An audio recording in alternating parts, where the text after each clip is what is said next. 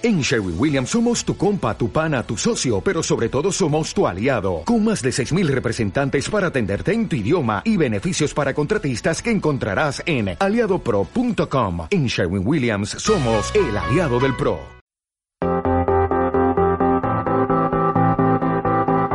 Bienvenidos al Centro Cristiano Esperanza de Valencia. Hoy prepara tu corazón y tu vida para lo que Dios quiere hablarte en este día.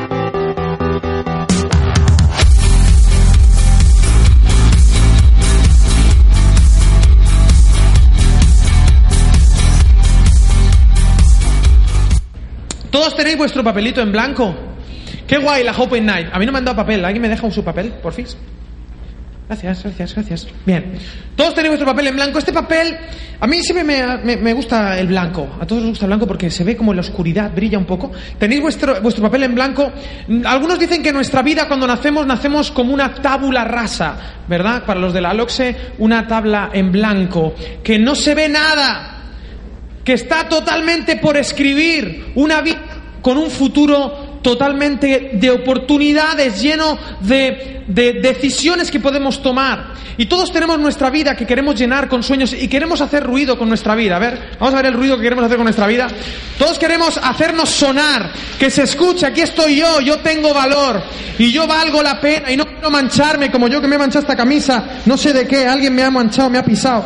Y lo malo del blanco es que se mancha muy rápido. Ya está, ya está, para, para.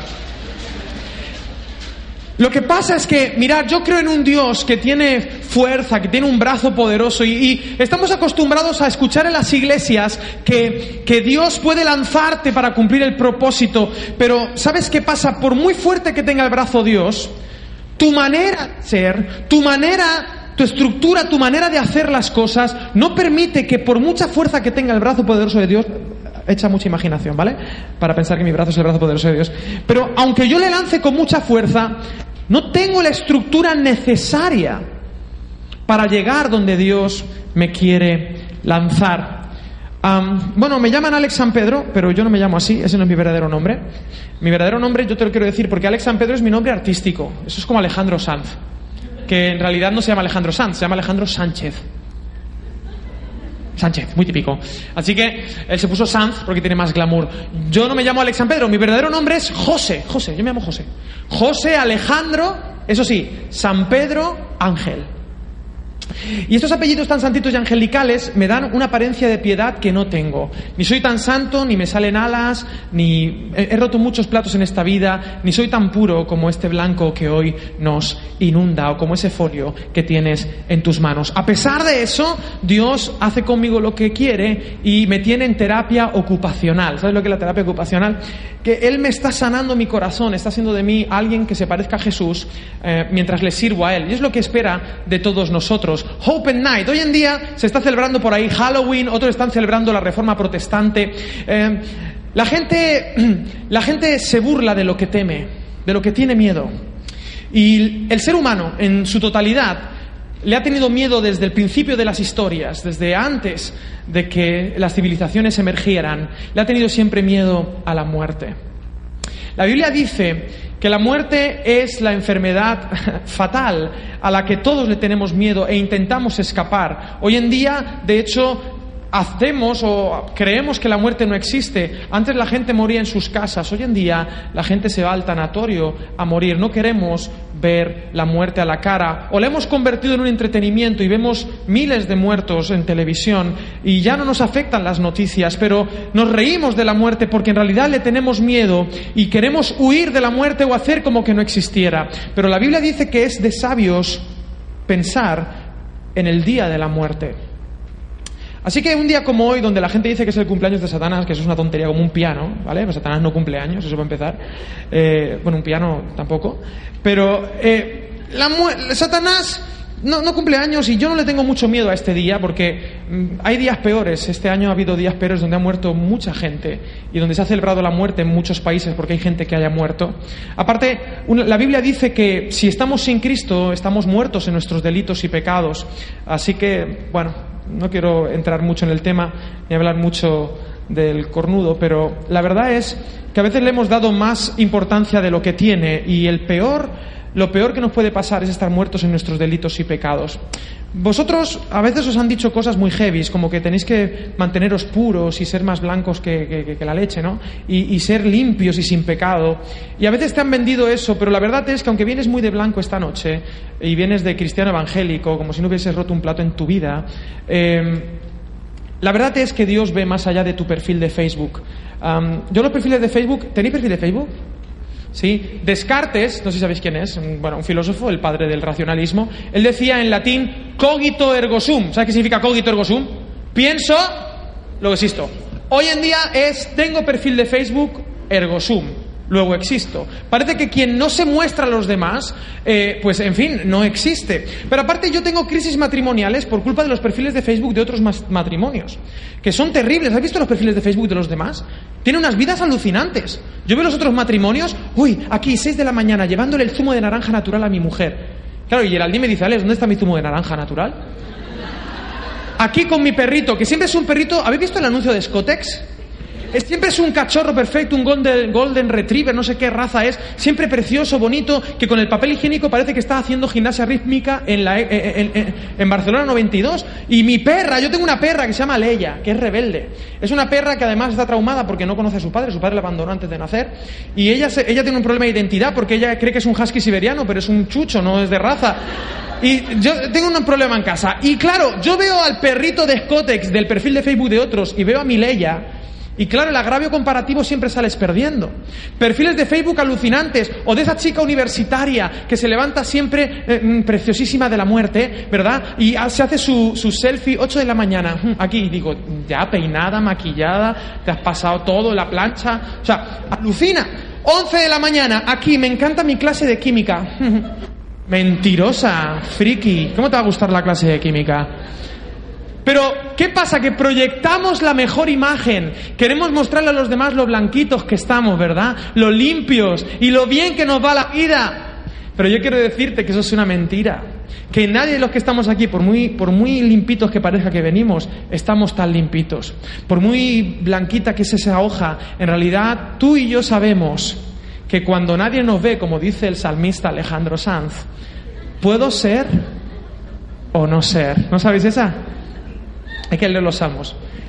Cuando nadie me ve, puedo ser o no ser. Por eso me da igual que seas cristiano desde el vientre de tu mamá o que sea la primera vez que pisas un contexto cristiano. Lo importante que quiero que sepas esta noche, quizá olvida todo lo que te voy a decir, pero recuerda esto. Esto es uno de los principios que yo repito allá donde voy, que se ha convertido en un mantra para mí. Dios te ama tal y como eres, no por cómo deberías ser, porque nadie en esta sala es como debería ser. ¿Te repito? Dios te ama tal y como eres, no por cómo deberías ser, porque nadie en esta sala es como debería ser. Pero Dios te ama. Y esa es la noticia más revolucionaria que vas a escuchar en toda tu vida. Que la última palabra no la tiene la muerte y no la tienen tus errores, sino el amor de Dios que supera cualquier muro que tú quieras poner, cualquier apariencia. Y Él sabe que dentro de tu corazón hay cosas que están por resolver, pero Dios te ama tal y como eres. Deja de vivir en la esclavitud, de tener que hacer algo para que Dios te ame, porque Dios ya te ama, Él ya te ve limpio, aunque seas un andrajoso como el hijo pródigo. ¿Te sabes la historia? Que venía oliendo a O de pork y el papá Dios salió corriendo y lo abrazó y lo besó. Me encanta esto porque te quiero hablar de santidad, que parece que vamos a hablar del Papa, su santidad, ¿no? Pero no quiero sonar para nada legalista porque este que tienes aquí es un desastre. Y estoy aquí por gracia de Dios. Estoy aquí porque Dios, yo qué sé, yo tengo culpa de que Dios, Dios me ama así. ¿Qué culpa tengo yo? Él me ama y Dios te ama así. Tú no tienes que demostrarle nada a nadie.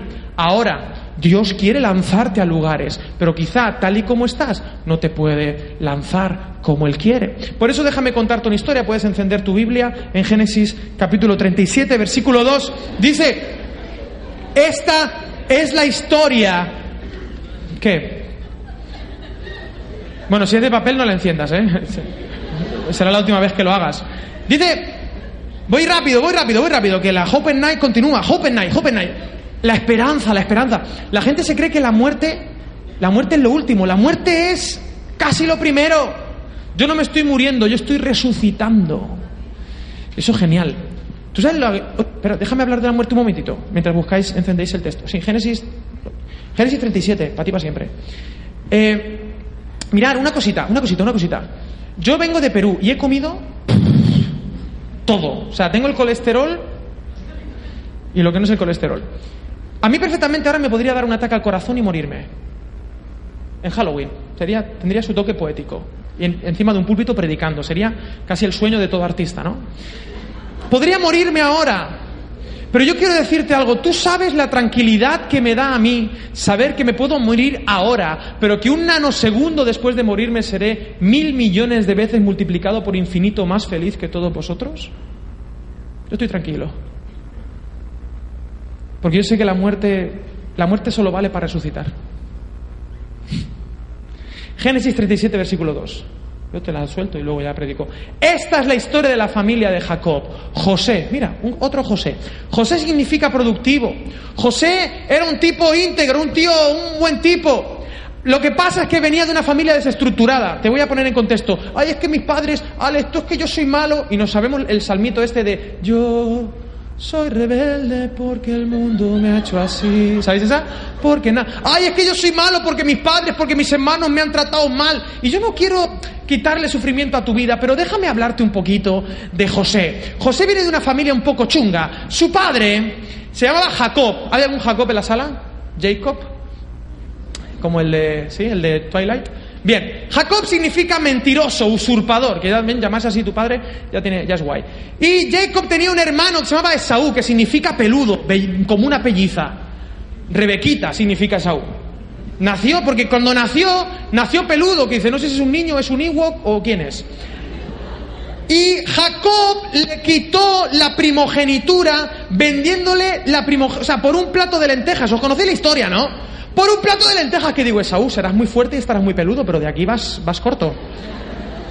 De un plato de lentejas, que digo, ya lo dice el refrán. ¿Qué dice el refrán? ¿Las lentejas? ¿O las tomas? ¿O las dejas? Pero Esaú no se sabía ese refrán y se las tomó. Porque no sabía que se podían dejar. Le vende la primogenitura. Esaú se enfada por X o por Y, ora su padre, ora por él. Entonces se va, huye a casa de su tío Labán. Y su tío Labán era buena persona, pero era quizá más mentiroso que este. Jacob se enamora de Raquel. Raquel, Raquel es muy bonita. Dice la Biblia que Raquel era preciosa, era hermosa, era guapa. Bien, entonces resulta que trabaja por ella siete años y va a casarse. Pero el día de la boda, qué sé yo, había poca luz le dio un poquito de más al drinking, no lo sé. Pero cuando fue a consumar, ¿sabes lo que significa consumar?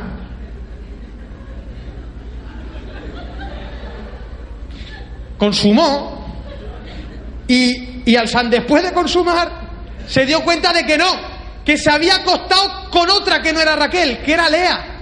Y Lea dice, era la hermana mayor, y deja aquí la costumbre. Bueno, sabéis que tuvo que trabajar siete años más. ¿Y por qué no quería a Lea? Bueno, Lea, ¿hay alguna Lea en la sala? Mejor. La Biblia dice que Lea, dice, Raquel era hermosa y Lea era de hermosos ojos. Que digo, qué elegancia la, Biblia. Esto es como cuando a mí me invitan a ver a un chiquillo recién nacido. Tú no has ido a un hospital a ver a un niño recién nacido de un día y llegas allí, claro, y tu amigo, viene tu amigo, tu amiga, ves allí y vas allí a la familia, ellos felices, y tú ves al chiquillo. Que tú te quedas mirando al chiquillo y alguien lo tiene que decir desde el púlpito de una vez por todas. Los niños recién nacidos son feos. Yo veo al chiquillo y digo, es que no sé si es tu hijo o es Benjamin Button. Si es que no, no te sé decir. Y entonces, claro, la familia espera que tú digas algo, que digas algo bonito del chiquillo, pero el Espíritu Santo tampoco te deja mentir. Entonces, dices, ¿qué hago? ¿Qué hago? Entonces, vas a, vas a decir algo y buscas la, salida por la izquierda, por la tangente, y dices, uy, ya lo tengo, los ojos. ¿Qué ojos más, más bonitos? Tiene dos, mira, uno, uno, uno al lado del otro, ahí parecidos, qué bonito. Pues la Biblia más o menos es así. Raquel era hermosa y Lea... Pues no. Se casa con Lea. Pero resulta que Raquel no puede tener hijos y lee así. Y tiene hijos, Rubén, Simeón, Judá, un montón de hijos. Y al final Raquel, tú ya te imagínate una familia chunguísima. Raquel tiene José, el hijo favorito de Jacob, el amado de papá. El hijo amado. Y este padre, Jacob, era buen padre con José. Y le compraba ropa, pues en desigual, en Zara. Y a los demás te tira para el Primark. Y se iban a comprar ropa en el Primark. Y... Espera, déjame predicar. Y resulta que los hermanos, dice el versículo 11, le tenían envidia. Y encima José tenía, era un tipo, era un poquet flipaet, era flipaet. Y tenía dos dones. José interpretaba sueños, o sea, él tenía sueños, interpretaba, y José, cosa que veía desorganizada, la organizaba. Era un género, un mayordomo total, o sea, era un máquina, tenía esos dos dones. Pero caía mal a los hermanos porque le decía, hermanitos, he tenido un sueño, a ver qué ha soñado. He soñado que todos os postrabais y me adorabais. ¿Os caigo bien? No. No caes bien contando esos sueños, José. Caes mal, caes un poco pesado. Total, que querían matar. Y entonces José, por un encargo de su padre, va al campo a donde están ellos y dicen los hermanos, ahí viene el soñador. Ahora pues venid, matémoslo y echémoslo en una cisterna. Ah, matémoslo, ¿eh? Yo no sé qué han hecho tus hermanos, pero matarte no te han matado. Pero esto lo querían matar. Matémoslo. Pero menos mal que José tenía un hermano mayor bueno. Siempre, siempre hay un hermano mayor bueno. Se llama Rubén. Mira Rubén qué bueno era. Cuando Rubén oyó esto dijo, no lo matemos. Muy bien, Rubén. Añadió, no derraméis sangre, echadlo en esta cisterna que está en el desierto. Muy bien, qué bueno eres, Rubén. Pero no le pongáis las manos encima, lo echan en la cisterna. Tú imagínate, tú naces con un montón de ideas, de sueños, quieres ser guay, quieres ser un cristiano guay, pero en el contexto donde más deberías encontrar protección es donde encuentras más dolor. Y entonces eres rebelde porque el mundo te ha hecho así y porque nadie te ha tratado con amor. ¿No? Pero no contento con eso, José es vendido como esclavo. ¿Te han vendido como esclavo? Vendido por los ismaelitas hasta Egipto, donde lo compra Potifar, que es un general, y llega como el último mono de la casa. Pero fíjate, José entendía, y esto es algo súper importante, tú quieres trascender en la vida, tú quieres ser un cristiano guay, no pienses tanto en no pecar. Porque el cristianismo no se trata en no pecar, en no pecar, es un aburrimiento de vida. Deja de, de, ser pecadocéntrico. La vida espiritual no es no pecar, la vida espiritual es vivir la aventura a la que Dios te ha llamado. Obviamente vas a tener que cuidarte, obviamente, pero ese no es el foco central del mensaje de Jesús. La verdadera santidad que plantea Jesús no es alejarse de los pecadores, es acercarse y transformar el mundo. Cambiar la realidad de las personas, abrazar al andrajoso, al leproso, amigo de pecadores. Ese era el nombre de Jesús cuando tú buscabas en Google. Jesús se autorrellenaba, amigo de pecadores. Él vino a transformar el mundo, a trascenderlo. Esa es la verdadera santidad. Alguien que está dispuesto a ser valiente, como decía Anaí. Seamos valientes para en el contexto donde estamos ser luz. Y José lo entendió. José jamás pisó un púlpito, pero José fue luz allá donde fue. Y en casa de Potifar entró como el último mono, pero se propuso cambiar las cosas. Pero Jehová estaba con José, quien llegó a ser un hombre próspero. Versículo 3 del capítulo 39. Vio su amo que Jehová estaba con él, que Jehová lo hacía prosperar en todas sus expresas y un montón de cosas. Versículo 6. Él mismo dejó todo lo que tenía en manos de José y con él no se preocupaba de cosa alguna, sino del pan que comía. José era tan máquina, porque tenía un don, tenía dos, el de los sueños y el de organizar cosas, ¿no? ¿Sí o no? ¿Sí o no? ¿Sí o no? ¿Sí o no? Sí. Entonces, José se puso a organizar la casa, llegó como el último esclavo, pero al poco tiempo se convirtió en el mayor domo, que es una palabra que viene del griego domo, de donde viene nuestra palabra doméstico, casa el mayor de la casa, el jefe de la casa era José. Y dice que un general de los generales de Faraón solo se preocupaba, como estaba José, del pan que comía. Del pan que comía. O sea, que la preocupación del general Potifar cuando se levantaba era, uy, a ver, hoy como pan de centeno, pan con cuatro semillas, pan sin corteza. O sea, del, a ver qué comeré hoy de pan. ¿Por qué? Porque Jesús se ocupaba de todo. Y qué guay que tú desarrolles tus dones. Qué guay que tú sirvas a los demás, porque tus dones no son para ti, tus dones son para los demás, para que tú bendigas otras personas. No se trata de tus sueños. A veces nos han dicho, Dios va a cumplir todos tus sueños. Eso es mentira. El negocio de Dios no es ir cumpliendo los sueños por ahí. Si Dios fuera a cumplir todos mis sueños, yo sería un caballero Jedi. Y no lo soy. Yo hago así y no pasa nada. Dios tiene un sueño, cambiar el mundo y salvar gente. Es el sueño de Dios. La pregunta es si tú estás dispuesto a veces a negarte a ti mismo y asumir cómo es la vida, pero cambiar el mundo y salvar gente. Porque Jesús, Dios lo va a hacer, contigo sin ti, pero el que no está se lo pierde. Y yo no me quiero perder la mejor aventura de mi vida porque yo tenga sueños egoístas. Dios tiene un sueño. Cuando Dios veía a José, no estaba solo viendo a José y sus sueños, estaba viendo más allá de José.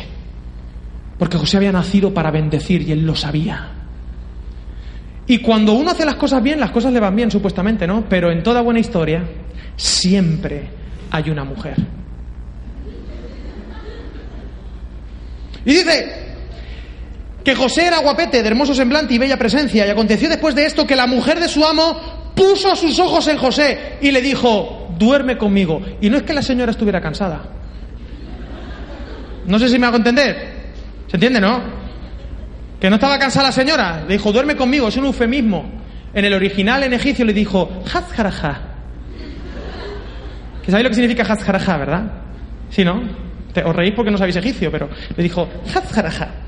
Y le dijo eso, pero él no quiso y dijo a la mujer de su amo, mi señor no se preocupa conmigo de lo que hay en casa, no hay otro mayor que yo, pero solo me ha reservado a ti. Pero dice el versículo 10, ay primo, aquí está, hablaba ella a José cada día, pero él no la escuchaba para acostarse al lado de ella, para estar con ella, otros eufemismos. ¿eh? No te voy a hacer un dibujito ni nada. ¿eh?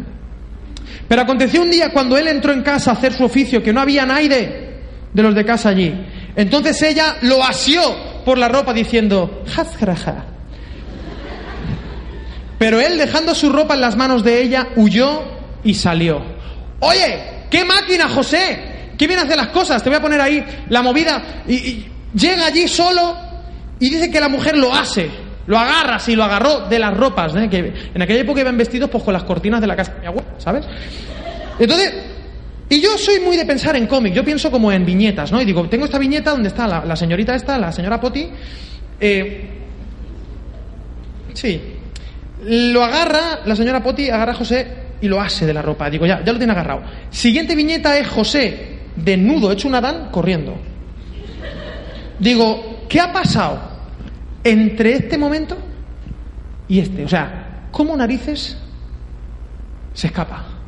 Bueno, yo lo he pensado. Después de leer comentarios bíblicos de Samuel Pérez Millos y de David Burt, he llegado a la conclusión, no sabéis quiénes son, tendríais que saberlo, he llegado a la conclusión de que pasó esto. Esto es mi interpretación del texto. ¿eh? La mujer lo agarró y le dijo, y él se quedó así, dice, me tengo que escapar, me tengo que escapar de alguna manera, y dice, ya lo tengo. Hizo la croqueta, hizo así. Se desenrolló y se fugó. Esa es mi tesis, ¿de acuerdo? Se va. Oye, una cosa, ¿hizo bien José o no? Claro, la Biblia dice, huye de las pasiones juveniles. Qué guay. Y todo el mundo sabe que el que hace bien las cosas le van bien las cosas. Pues no. No. Esa teología no vale. No es sostenida por la escritura. A veces tú puedes hacer bien las cosas y por hacerlas bien te puede ir peor. Díselo a Jesús que acabó en una cruz. Porque él tenía puesta la mirada no en esta vida, sino en la resurrección y la vida eterna. ¿Cuántos cristianos? Mira, el Evangelio ha llegado a este país, allende los mares, ya ha cruzado el Mediterráneo, ya ha cruzado el Atlántico, por gente que se dejó la sangre, que fueron testigos. Y me seréis testigos. La palabra testigos en el griego es la palabra mártires. Gente que estaba dispuesta a vivir para los demás, aunque les costase.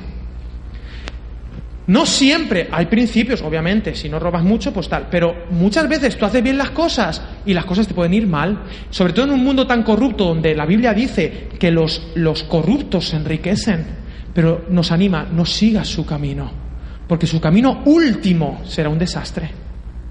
¿Por qué quieres seguir a Jesús? ¿Para que te vaya bien la vida? No, querido. Yo no digo que el gozo del Señor vaya a estar contigo siempre, claro que sí. Pero a veces las cosas por seguir a Jesús no se van a poner más fáciles, se van a poner más difíciles. El Evangelio no es para cobardes, es para valientes. Para gente, porque es que si no sabes qué pasa, que entonces Jesús no es un fin, es un medio para que la vida me vaya bien. Y si no me va bien, entonces no creo en Jesús. Entonces Jesús no funciona, porque nos han enseñado que si no funciona en cero coma, entonces no sirve. Jesús es el fin, el fin de todo. Y uno tiene que estar dispuesto a, a pesar de que este, en este mundo a veces sea contraproducente seguir a Jesús, yo te quiero decir que vale la pena, porque el fin de la eternidad, el fin de la resurrección, vale la pena dar tu vida. Cuando tú te hacías cristiano en el siglo I, no te hacías cristiano, ojo que te voy a decir, parece que estoy yendo en contra del cristianismo, estoy desanimándote, a eso me gusta. Cuando tú te hacías cristiano, tú no te hacías cristiano para que la vida te fuera bien. De hecho, te hacías cristiano en el siglo I en el siglo II y te daban tres entradas para el circo. Tres, pero no para ver el Cirque du Soleil, sino para que te devorasen los leones. ¿Por qué te hacías cristiano? Para que tu vida mejorase, no, tu vida, tu vida acababa, pero la verdad te había salvado y la resurrección era la meta final de tu vida y no te importaba. Porque estabas dispuesto a resucitar con de humana, como Dios manda. ¿Me hago entender? Y yo creo, mira, me da mucha rabia cuando se tratan a los adolescentes de 12, 13 años como si fueran niños. No, Señor, yo quiero ser un predicador que, que respeta al oyente y que le hace ver la realidad. Seguir a Jesús es complicado, pero sabes que es la mejor aventura de tu vida. Es alucinante. Esto no es para cobardes, es para valientes. Pecadores que saben que Dios los ama tal y como son, pero que están dispuestos a decir mi vida para ti, Señor. Y a José, haciéndolo bien, lo metieron en la cárcel allí. O sea, que encima que hago las cosas bien, José, pero ¿dónde está el Dios de Abraham, mi bisabuelo? ¿El Dios de Isaac, mi yayo? ¿El Dios de Jacob, mi papá? Que se quede ahí. Ya no va a ser el Dios de José. Porque encima que hago bien las cosas, mira. ¿Dónde está tu vida? A ver, ¿tu vida? ¿Puedo ver tu vida? Y a veces pasa eso, a ver cómo, a veces la vida nos trata así, a ver cómo es la cosa. A ver cómo nos trata a veces la vida. Ahí, ahí, ahí. ¿Cómo nos trata la vida? Dale, dale. No la rompa, no la rompa, pero sí, arruga, arruga, así, así. Ahí, ahí, sin piedad. Dale, dale, dale, dale, dale. A ver cómo está tu vida, a ver, a ver. A ver, enséñamela. Así, muy bien. O sea, que tu vida está así y encima a la cárcel. Pero mira, yo te quiero decir algo acerca de José. José, en medio de la oscuridad, se puso a brillar. Y dice que allí en la cárcel, el jefe de la cárcel puso en manos de José el cuidado de todos los presos que había en aquella prisión. Todo lo que se hacía allí, él lo hacía. No necesitaba atender el jefe de la cárcel cosa alguna de las que estaban al cuidado de José, porque Jehová estaba con José y lo que él hacía, Jehová lo prosperaba. Alucina, vecina. O sea, el tío en la cárcel es tan bueno que el jefe de la cárcel lo pone al cuidado de todos los presos de la cárcel. Y todo lo que pasa en la cárcel lo hace José. Es decir, que José le dice, buenas noches, Bárcenas, buenas noches, no sé quién, buenas noches, pum, buenas noches. Le da las buenas noches a todos, los encierra en prisión, se encierra él en la celda y dice, buenas noches, José, y se encierra así por fuera y tira la llave. Todo lo que ocurría en prisión lo hacía él. Él no estaba lamentándose, ay, qué mal que está el mon. El mundo está muy mal. ¡Ay de mí! No, él había entendido que había nacido para bendecir, estuviera donde estuviera. ¿Cuál es tu excusa? Dime, ¿cuál es la mía? No tenemos. Hemos nacido para ser José, productivos, bendecir. Y a veces esta noche es una noche donde podemos ser luz en medio de la oscuridad. Y a veces nos quejamos del mundo y decimos, ay, es que el mundo está cada vez peor. Es que el mundo cada vez está más injusto. Es que mira esto, es que mira lo otro. Lo único que va bien es que el Valencia, vamos ahí pisándole los talones al Barça. Que como sigue así, en principio somos primeros. Si el Barça ya no está en la liga, no lo sé. Bueno, ya veremos. Es lo único bueno de esta vida. Que el Madrid el otro día perdió, o sea, genial. Una remontada luz. Yo estaba allí en Perú, que lo que grité se escuchó hasta aquí. Es genial, pero el mundo está fatal. Pero mirad, eso es tan absurdo, quejarse del mundo como iglesia es tan absurdo como decir, ay, qué oscura está la oscuridad. Es que está tan oscura la oscuridad, qué oscura está. Es una bobada. Uno no puede andar con esas quejas, porque la oscuridad no tiene culpa de estar oscura. ¿De quién es culpa de que la oscuridad esté oscura? De la falta de... De la falta de luz. ¿Y quién es la luz? Pues tú y yo. Vosotros sois la luz del mundo. Si este mundo está oscuro es porque la luz no está haciendo su trabajo. ¿Sabes lo que te quiero decir? Seamos luz. Hagamos nuestro trabajo, estemos donde estemos. Y resulta que se meten dos políticos corruptos en la cárcel, el panadero y el copero de Faraón. Yo sé que tenéis que echar mucha mano de imaginación para unir estas dos palabras, pero existen. Políticos corruptos, júntalas, es difícil. En la cárcel. Y tienen un sueño. y José se pone a servirles.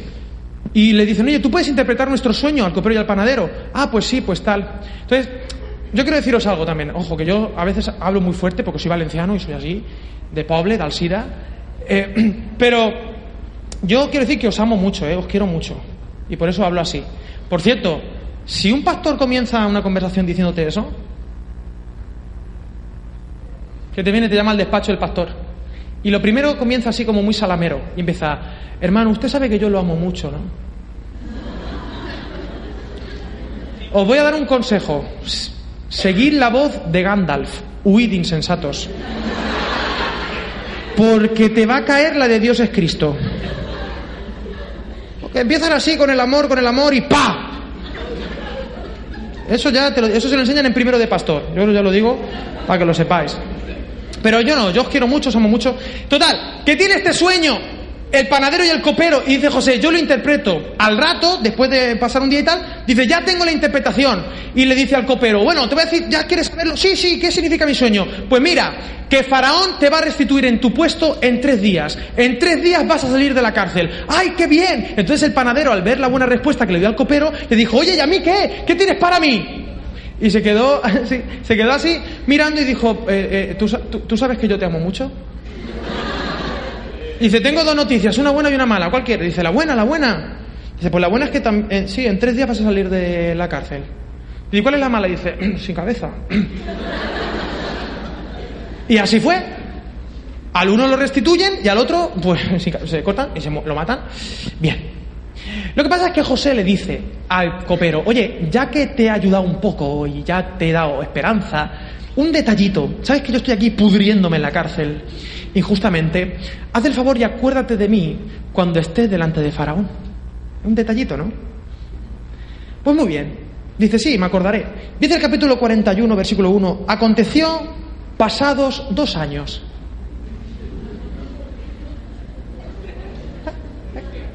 Que el faraón tuvo un sueño. El faraón tiene un sueño, pasados dos años, y cuando faraón tiene un sueño y nadie lo interpreta, faraón se enfada. Y entonces la gente se empieza a preocupar. Y entonces, por interés, por interés te quiero Andrés, resulta que el copero se acuerda. Dice, ¡ay! Faraón, ya sabía yo que había algo que se me estaba olvidando, una tonta. Mm, Es que de verdad, que es que no sé dónde tengo la cabeza. Y le dice Faraón, sí, el que no lo sabe es el panadero. Ja, ja, ja, ja. Eso. Humor egipcio. Es un humor egipcio que ellos tenían. Era su humor. Ja, ja, ja, ja. Ja, ja, ja. ¿Qué cabeza la tuya? No, la del panadero. Ja, ja, ja. Humor egipcio. Dice, "Me a- ¿te acuerdas de aquella vez hace dos años? Sí. Pues hay un chico que interpreta sueños, igual él te ayuda, un chico que se está... O sea, ojo, no solamente te pasan cosas, sino que encima allí te tienes que quedar un ratillo. A ver, ¿dónde está el ratillo? A ver. A veces esta es la experiencia de la vida de, de muchos de nosotros. Ahí, ahí, ahí. Bueno, llámalo y que lo interprete. Mira, si yo soy José y a mí después de dos años me viene el copero a decirme eso, yo le digo, mira, mm, ¿ves si dile a Faraón que se lo interprete la faraona? Porque yo paso. O sea, o sea, ¿de qué me sirve servir a los demás? ¿De qué me sirve estar en las manos de Dios si me va cada vez peor, tete? No me salen las cuentas. Sí, el Dios de Abraham, de Isaac y de Jacob, que se queda allí tranquilito. Que no sea el Dios de José. Ya voy a empezar a pensar en mí, en mis cosas, en lo que yo tengo que hacer para mí, para mí. Y yo soy el gran protagonista de la historia. No, pero José dijo, yo voy y te lo interpreto. Va José a interpretárselo. ¿Y sabéis lo que pasa? Vienen siete años de abundancia, siete años de escasez. Yo le recomiendo a Faraón, porque no solamente interpretaba sueños, sino que sabía organizar. Dice, yo le recomiendo a Faraón que ahorre siete años para que luego pueda tener. ¿Cómo llega José hasta ahí? Mirar, no llega por sus dones, ¿eh? porque cuando le pasó lo de la señora Poti, ahí sus dones no le valían para nada. No bases tu vida cristiana en lo que sabes hacer, sino en quién eres. Porque el límite de lo que Dios puede hacer con tu vida no está en tus dones, está en tu carácter. Hace muchos años una persona a la que admiro mucho, cuando yo estaba todo frustrado con mi vida, él me dijo, Alex, que sepas que tus dones te van a abrir muchas puertas, pero lo que te va a sostener no van a ser tus dones, va a ser tu carácter. Y es ahí donde entra la santidad. La santidad no como perfeccionamiento moral, sino como confianza, pase lo que pase, en la palabra de Dios, en las promesas de Dios, en la presencia de Dios, en mis debilidades y en mis errores, Él me sostiene. Y el no dejar de dudar nunca de que Dios me ama tal y como soy, no por como debería ser. Porque ese es el único motor que puede hacer de este vil pecador, como dice Sublime Gracia, un hijo de Dios. Ahí llega José. Y entonces Faraón, y comienzo a terminar con, este, con esta historia ya, Dice, después de haberte dado a conocer, Dios todo esto no haya entendido ni sabio como tú. ¿Acaso hallaremos a otro hombre como este en quien esté el Espíritu de Dios? Oye, un momentito. Esto le está diciendo un tío pagano, un faraón que no sabe nada de Dios, pero identifica en José el Espíritu de Dios. ¿Cómo? ¿Cómo ve él luz? Fácil, porque ve a una persona que con sus dones y talentos está bendiciendo a otros de una manera sobrenatural, divina. El argumento final para que este mundo de oscuridad crea en Dios y vea el Espíritu de Dios es que vea el amor radical que nos tenemos los unos a los otros, que vea cómo les servimos, porque la Iglesia está para servir a este mundo, para bendecirle, para ser la sal de la tierra, la luz del mundo, una ciudad asentada sobre un monte que no se puede esconder. José no necesitó un púlpito para servirles. Y Faraón puso a José por encima de todos y le dio el anillo, lo vistió, lo puso en el carro de Faraón y todo el mundo se postraba delante de José. José ahorró durante siete años. Él fue, le llamaban su título, ¿sabes cuál era el título? Padre de Faraón.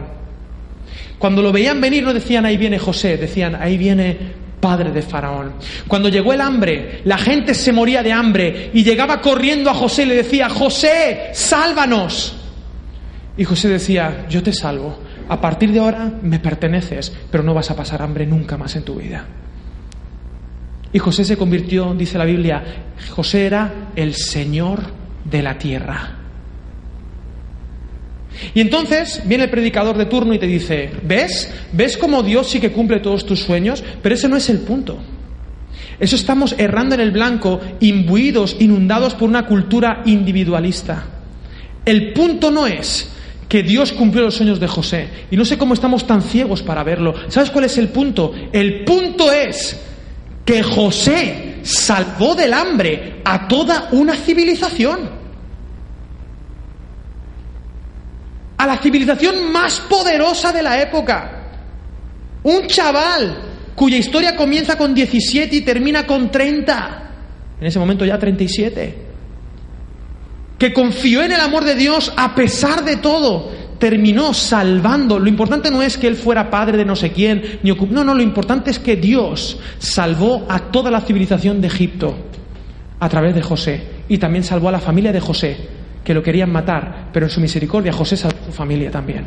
¿Veis el punto? Porque él había entendido que había nacido para bendecir a otros. Y aunque la historia no hubiese terminado bien, José terminó bien su vida. La hubiese terminado bien. Quiero decirte algo acerca de ti. Déjame decirte una cosita. Tú crees que cuando Dios te ve a ti, te ve solamente a ti. Pero eso no es cierto. Dios no solamente te ve a ti, ve a través de ti. Cuando Dios te sana es porque Él ve a cuántos puedes sanar tú. Cuando Dios te salva a ti es porque se pregunta a cuántos podrás salvar tú. Cuando Dios tiene misericordia de ti, Él se pregunta de cuántos tú tendrás misericordia. Cuando Dios te perdona, Él se pregunta, ¿podrás tú perdonar a otros como yo te perdoné? Cuando Él te abraza, ¿Cuántos abrazos vas a dar a los demás? Porque yo no veo solamente tu vida, veo a través de ti. Como vio en Génesis capítulo 12 Abraham. En ti serán benditas todas las naciones de la tierra. Pero esto solo lo puede aceptar gente que esté dispuesta a ponerse en las manos de Dios y vivir para Dios en santidad. ¿Qué es lo que significa santidad? Apartado para Dios, para las cosas de Dios. Y eso no significa necesariamente que tú seas pastor, cantante o, lo que sea.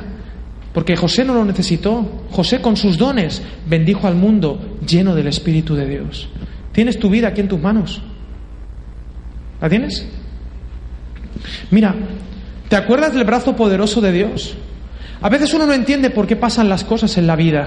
Pero esta noche yo quiero decirte algo. Dios no te va a quitar el dolor necesariamente, pero sí le va a dar sentido a tu dolor. Y a veces, cuando uno no entiende las cosas, solo cuando quizá tienes otra forma, es cuando Dios puede lanzarte a donde Él quiera. Pero la pregunta es si queremos. ¿Me hago entender? Ahora, y ahora sí termino con esto. A ver tu vida dónde está. ¿La tienes aquí? ¿Me la enseñas, por favor? Mira, ahora intenta, intenta volver a ser como antes.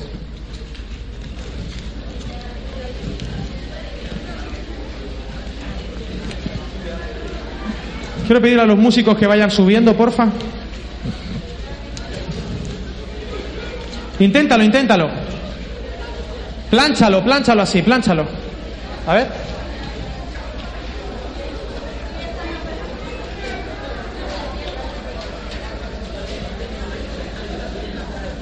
¿Lo tienes? ¿Qué pasa con tu vida? A ver, enséñame tu vida, ¿cómo está? Está marcada. Pero mira, una cosa. ¿Te acuerdas? ¿Te acuerdas del afán que tenías de hacerte sonar? Que querías que tu vida resonase por encima de los demás. A ver, vamos a hacer sonar nuestra vida.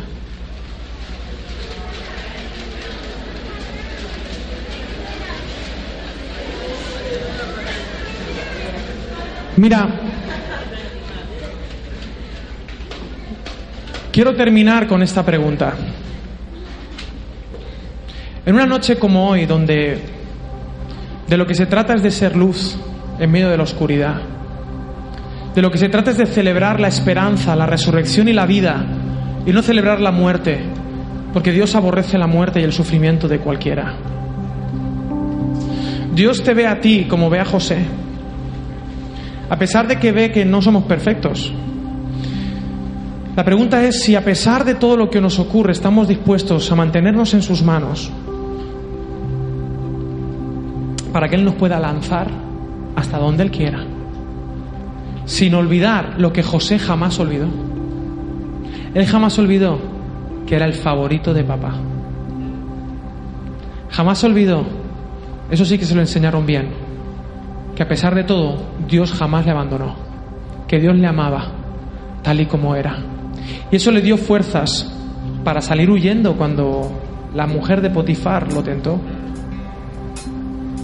le dio fuerzas para no hundirse en la depresión, pasando años y años en la cárcel. Le dio fuerzas para perdonar a sus hermanos que querían matarlo. En esta noche yo quiero invitarte a que celebres el poder más sobrenatural que hay en este mundo, el perdón de Dios. Porque Dios para resucitar a un muerto Solo tuvo que decir Jesús, Lázaro, ven fuera. Y ya está. Dios no necesita más poder para eso. Solo decirlo. Pero para salvarte a ti y para salvarme a mí, Él tuvo que morir en una cruz y dar cada gota de su sangre. Porque esta no es la historia de José, también la historia de Jesús, que fue maltratado por sus hermanos, ninguneado, tratado como esclavo, siendo en forma de Dios, teniendo la dignidad del hijo favorito de Dios, fue tratado como esclavo. Pero luego, después de morir en la cruz por ti y por mí, Dios le dio un nombre que es sobre todo nombre. Y cuando Él pasa, la gente se postra. Señor de la tierra. Tenemos hambre. Y entonces Jesús dice, tú tienes hambre y sed de justicia yo te puedo redimir, yo te puedo comprar con mi sangre para que no tengas hambre nunca más. Me vas a pertenecer, pero yo voy a cuidar de ti desde ahora en adelante. Pero ni Jesús pudo evitar esto. Tú tampoco. Hemos sido llamados a seguir a Jesús si a pesar de mí, de cómo haya dicho esto o no, de si te caigo bien o mal o regular, Dios te ha hablado. Si a pesar de que quizá no lo entiendes todo, pero le quieres decir esta noche a Jesús, no importa en qué momento de tu vida te encuentras, Señor, aquí estoy para ti quiero poner mi vida en tus manos para que esté donde esté, seguir confiando en que tu amor es incondicional y que tú lo que quieres es lanzarme para tus propósitos, sean sentado en el trono de Faraón, sea en un lugar donde nadie va a conocer mi nombre, pero voy a hacer la diferencia, donde voy a ser luz en medio de la oscuridad. Si le quieres decir esta noche de esperanza al Señor, heme aquí, envíame a mí, cuenta conmigo, a pesar de estar arrugado, a pesar de estar por los suelos, no sé en qué momento te encuentras, pero si tú quieres presentar tu vida al Señor en esta noche para que Él te use, para que Él te lance, simplemente ponte de pie donde estás y muéstrale al Señor de manera simbólica tu vida, ponla en alto tu vida y empieza a hablar con Él y dile, aquí estoy Señor para ti, mi vida te pertenece, soy tuyo Señor, soy tuyo en medio de las injusticias y en medio de la justicia, en la abundancia y también en la pobreza. Soy tuyo, Señor, en palacios o en las cuevas. Soy tuyo en el pozo, Señor. Soy tuyo en el valle de sombra y de muerte y también en la cima de mi vida. Soy tuyo, Señor, en la adversidad y también en la comodidad. Te pertenezco, Señor, y confío porque tú me has salvado para salvar, me has abrazado para abrazar, me has bendecido para bendecir a otros. Te pido, Señor, que me des el valor para asumir el reto, para pagar el precio de estar en tus manos, para que tú me lances a donde quieras. En esta noche, Señor, te digo que mi vida te pertenece, que hagas conmigo lo que quieras, porque no me conformo a este mundo, porque quiero ser la sal de la tierra, quiero ser la luz de este planeta que tanto, tanto te necesita, Señor. Cuenta conmigo, Señor, para alumbrar este donde esté. Gracias, Jesús. Te amamos y te adoramos. Te pertenecemos. Tú eres el Señor y queremos que este mundo lo sepa. Cuenta conmigo. Amén y amén.